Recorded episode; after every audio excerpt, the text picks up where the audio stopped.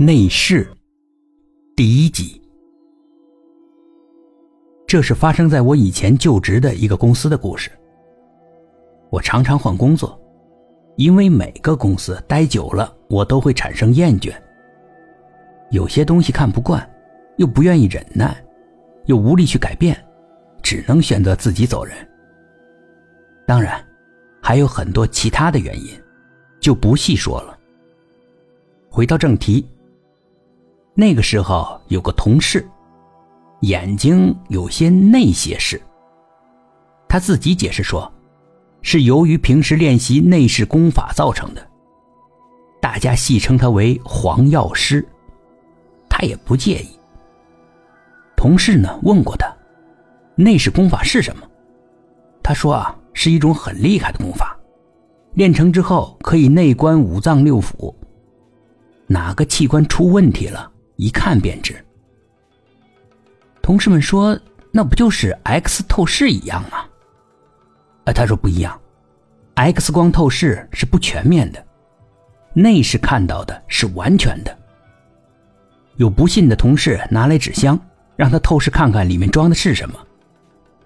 他说：“功法不可用于争强好胜、打赌获利那些，因此看不了。”同事们都觉得他是借口，不相信他会什么功法。他是生鲜的采购员，其实这是公司构架外多加的一个岗位。因为据说他的关系很硬，特别为他设立了这么一个岗位。他的工作就是为员工食堂采买各种的肉类、蔬菜、水果等等。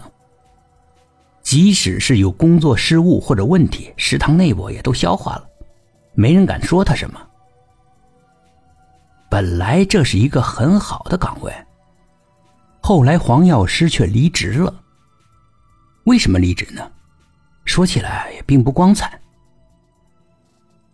财务中心来了个新的出纳，刘姐。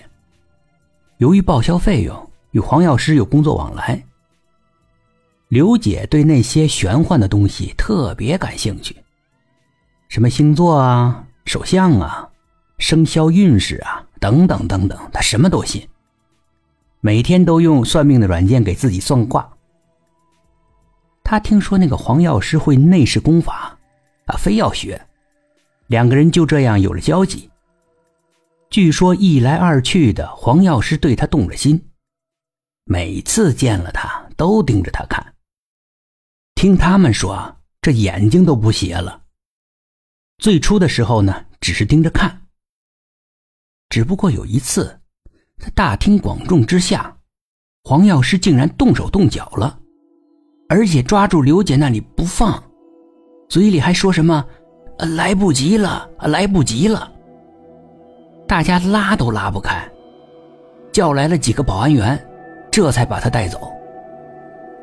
当时刘姐气得大哭，羞愧难当，就要报警，被其他的员工给拦住了。毕竟不想把事情给闹大。事后，公司对刘姐进行了安抚，把黄药师的一个月工资补偿给了她，她这才不去追究。